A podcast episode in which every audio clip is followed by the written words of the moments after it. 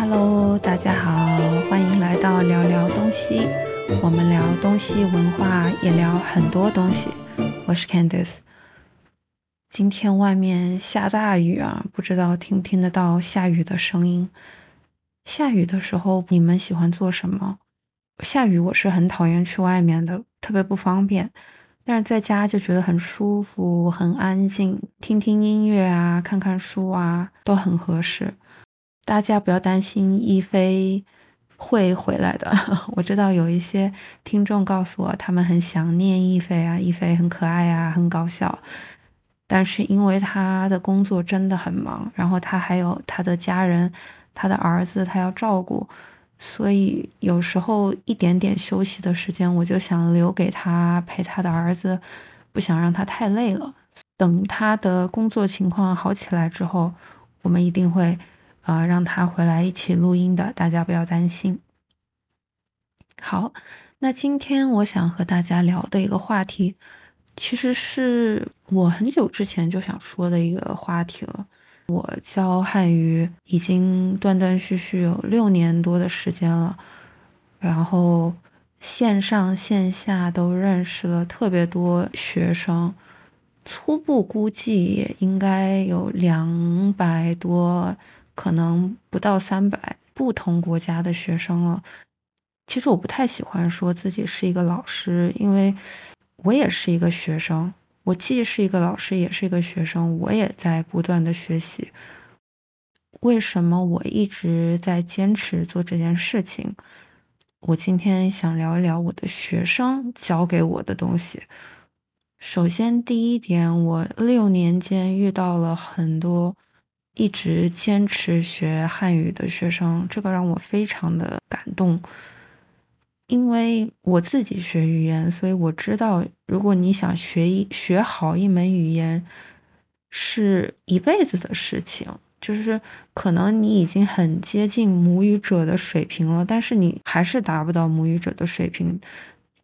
这个时候你是需要持续学习的。可能你看一个文章有一个比较难的新词，你可能就会记下来它，但是过一段时间，如果你不学习，你又会忘记。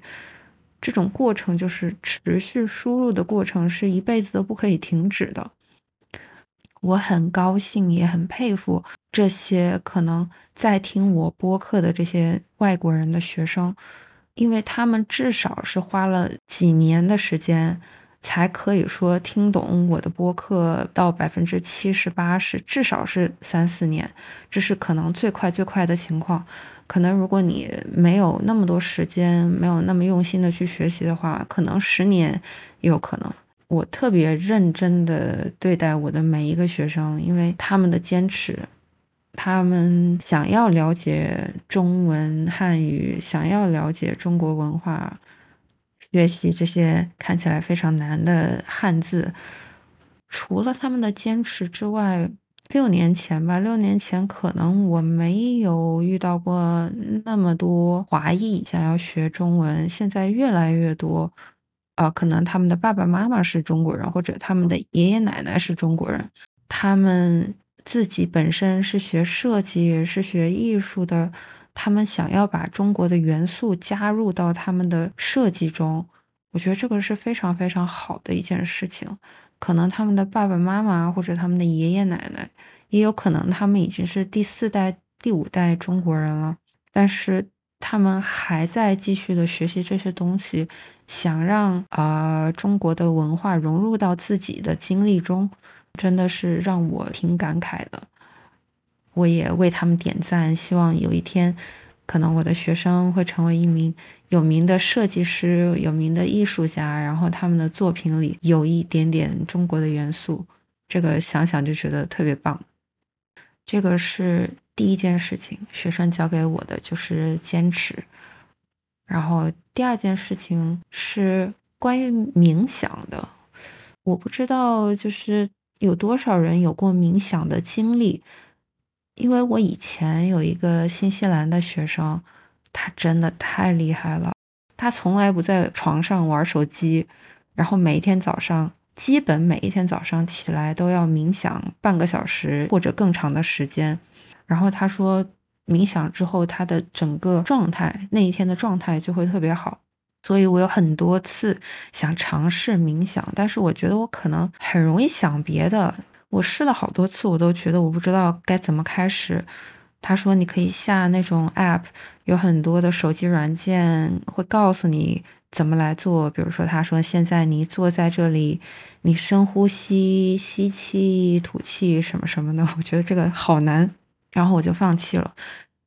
但是最近我又呃，因为这个播客，有一个越南的学生找我一起上课，然后他跟我讲了他理解的冥想之后，我就觉得哇，我从来没有这样想过。我以前以为冥想啊就是专注呼吸这一种练习方式，然后他说他和他的妹妹一起去了一个地方有走路冥想，我就说哈，冥想还可以走路啊。然后他就跟我讲了很多，给我看了一本书之后，我的理解啊，当然我是刚刚接触冥想的人，可能不对，但是我的理解是，其实冥想就是锻炼你的集中力，让你在一个可能五分钟之内，把注意力集中在你的呼吸上，或者是集中在别的事情上，而这个是不一定非要是呼吸，如果是走路的话，可以集中在你的脚和地接触的时候。然后我就慢慢在想哈，那这个事儿可以是任何的东西啊，比如说为什么我这么多年坚持或者喜欢和学生们上课？当然没有人喜欢工作，我觉得大家都想啊，躺在床上我们就可以天上下钱雨，每天都有花不完的钱，我就不用这么累了。我也有这样的时候，但是我很喜欢和我的学生上课。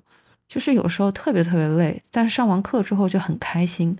我就在想，这个和冥想其实是一样的道理。就是我特别专注在我上课的过程中，嗯，如果你专注的程度越高，你下课之后越会有一种满足感。所以有时候我觉得，比如说早上起来之后特别困，特别不想上课，但有时候和我的学生上完课之后，就觉得精力充沛。特别好，觉得冥想不要局限它的形式，只要你去专心做一件事情，锻炼你的注意力集中的能力，这是一件非常好的事情。我觉得我不大能做那种就是坐在那里专注呼吸的这种冥想，因为我已经试过很多次了，都失败了，所以不需要勉强自己，就用自己喜欢的方式。像我有一些学生啊，我觉得他们也是很厉害，比如说坚持健身啊，坚持跑步啊，坚持运动。某种程度上来讲，我觉得这也算是一种冥想吧。就是可能你跑步的时候，你注意力特别集中自己的身体上，或者是你就没有去想别的。你健身的时候也是比较集中注意力。你健身跑步完之后就特别开心。我觉得这也算是某种程度上的冥想，然后给你带来的一种愉悦，然后让你可以坚持做下去这件事情。啊，就是因为我跟我那个越南的学生聊聊天了之后嘛，我就开始洗碗的时候不要想别的事情，然后我就发现我注意到了很多东西。我注意到了我的这个碗的花纹是什么样的，然后碗的底下写了什么字，比如说景德镇制。那景德镇就是中国最著名的做陶瓷的一个地方。然后，呃，碗的里面其实有凹凸不平的地方，但是我平时洗碗的时候从来没有注意过这些细节，所以我就在回想啊，我。觉得现代人太难专注在一件事情上了。可能你做饭的时候，你听个歌，或者是看个电视剧；洗碗的时候也一样，要想点别的事情。好像觉得这个时间每一天都不够用，应该要多多利用这个时间。所以在同一个时间想做两件事或者三件事，但是因为你做了两三件事，同时做了两三件事之后。每一件事都做的不是那么好。我的理解来说，冥想的意义是让你专注在一件事情上。现代人太容易焦虑了。我以前在播客说过，我是很容易想要在同一时间做几件事情的人，因为我觉得啊，我的事情太多了，然后我应该节省我的时间。但其实我们有很多的时间，只是我们没有好好的利用他们，总在那个很短的时间里感到焦虑，然后想要多做几件事情，又让那些事情做得不够好。我也有很多学生，他们也是成功人士吧，就是社会定义的成功人士吧。他们可能睡觉睡得特别少，特别的聪明，而且做什么事情都做得很好。我觉得秘诀之一就是在做什么事情的时候就要专注，你做这个事情的时候就要专注在这一件事情上，这样会事半功倍。但是我不能学习他们睡觉特别少这件事，我真的做不到。这个好像我看过新闻，是每个人基因决定的。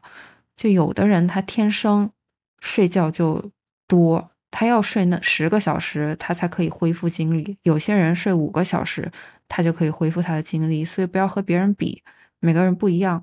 但是你要恢复到你觉得第二天你有精力去做很多的事情，这样有充足的睡眠才可以。比如说刚刚过去的冬奥会，我不知道大家有没有关注冬奥会，可能外我外国的朋友们不太看，啊，然后有一个选手叫谷爱凌，她在中国是挺火的。谷爱凌一个十八，哎，他十八岁还是二十岁啊？我忘记了，十八岁吧。他就是很多的事情都做得很好啊。他的学习也很好，滑雪也很棒，而且是一个模特。然后他自己穿衣服啊，也有自己对时尚的理解。那为什么他可以做成这样？他说他最重要的一个原因就是他妈妈告诉他要多睡觉。那对他来说，可能是每天睡觉十个小时是恢复精力的一种方式。然后他在滑雪的时候就专心滑雪，在学习的时候就专心学习。这样让他每一件事情都可以做得很好。时间管理大师，我觉得成功的人大概都是时间管理大师。比如说，先有那个台湾的男艺人罗志祥，他不就是一个时间管理大师吗？同时和很多个女生交往，也不会让别人知道，然后在这个电视上，在这个媒体上的形象还是很好。这是真正的 时间管理大师。如果把这个能力用在学习语言或者是学习别的东西、工作上，他也会是一个很成功的人。那我们刚刚说了坚持，说了冥想，冥想其实我想说的是集中注意力做一件事情，然后说了时间管理。我其实是一个很喜欢学习语言的人啊，我也学了几种语言，但是最近没有再继续学我的西班牙语。因为同一个时间啊，你想要做做好几件事情，真真的挺难的。最近我在比较专注在我的英语和我的韩语上。那西班牙语为什么我会开始学西班牙语？这个也是非常搞笑。是我在澳大利亚的时候，我常常会做这个一对一的汉语课。哦，就有一个秘鲁去澳大利亚交换生吧，算是交换生，就是那种几个月的一种项目，不是真的去澳大利亚上大学。呃，所以就在网上他找到了我，然后我们在线下见面上课。我特别喜欢他，那个时候，因为他和我性格特别不一样。我记得我以前好像也在博客里提过这个人。他和性格特别不一样，特别的开朗，特别的南美洲风情，就是那种热情、外向、充满活力、很阳光的那种女孩。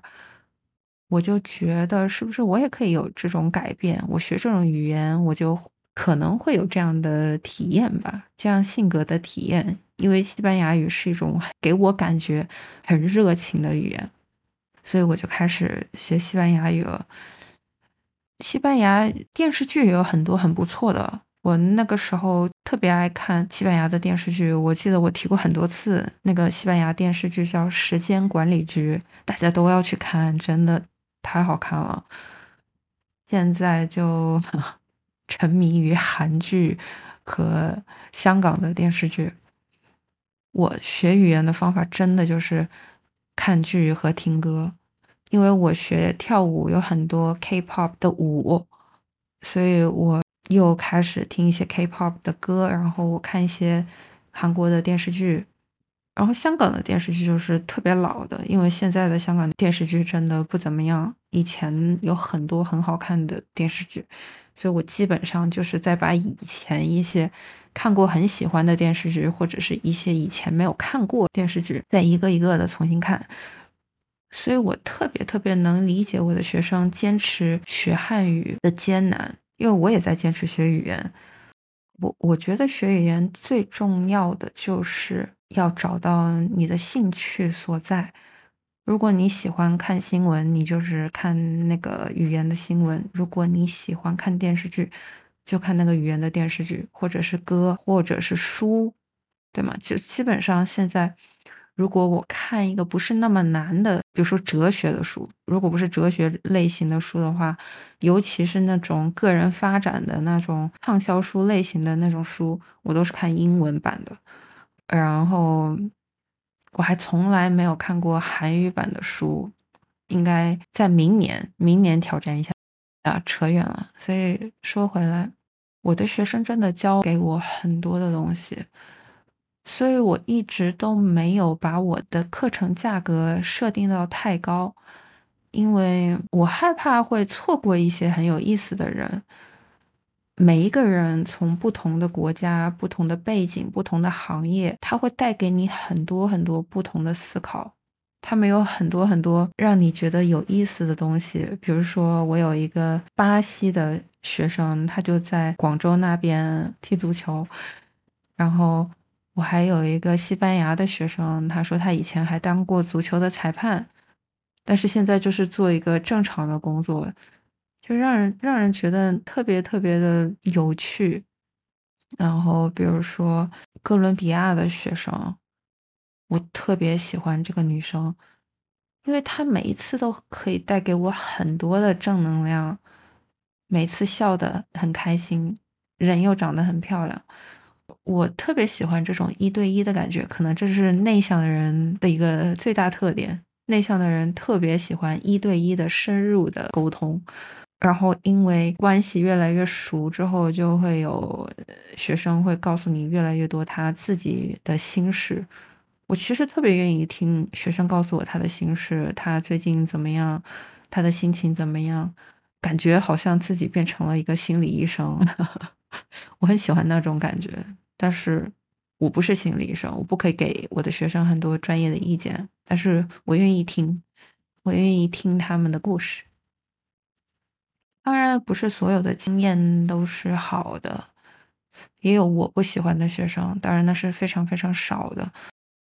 其实我觉得很多情况就是相互尊重，你尊重我，我就会尊重你，对吗？如果你不尊重我，真的是不太喜欢。我希望以后还能遇到更多的有趣的人，和我聊很多历史、哲学、社会问题、国际关系问题。一直坚持学习汉语的这样的学生，你们真的很优秀。我遇到过很多这样的学生，他们觉得啊，我不好，我的发音不好，我说话的时候这个句子它的语法有问题，什么什么的。真的没有，你们已经很好了。你们能坚持到现在这个程度，已经比百分之九十九的人要做得更好。加油了！好，今天就聊到这儿啊。一个人噼里啪啦也说了一大堆乱七八糟的话。然后我的 YouTube 上有读《小王子》的一个视频，然后我也计划会出教中文歌的视频。有很多不错的中文歌，但是外国人好像没有渠道去了解。很多人听的还是特别老的中文歌，就是什么《茉莉花》呀，《月亮代表我的心》啊，真的是老掉牙的歌。在中国，谁唱这个歌？当然他们是很好的歌，但是每一天听这样的歌有点腻啊。就让我有空的时候给大家介绍一些新的，然后我很喜欢的歌。好啦，那今天就到这里啦，谢谢大家收听。如果你有什么想法，都可以给我们写邮件。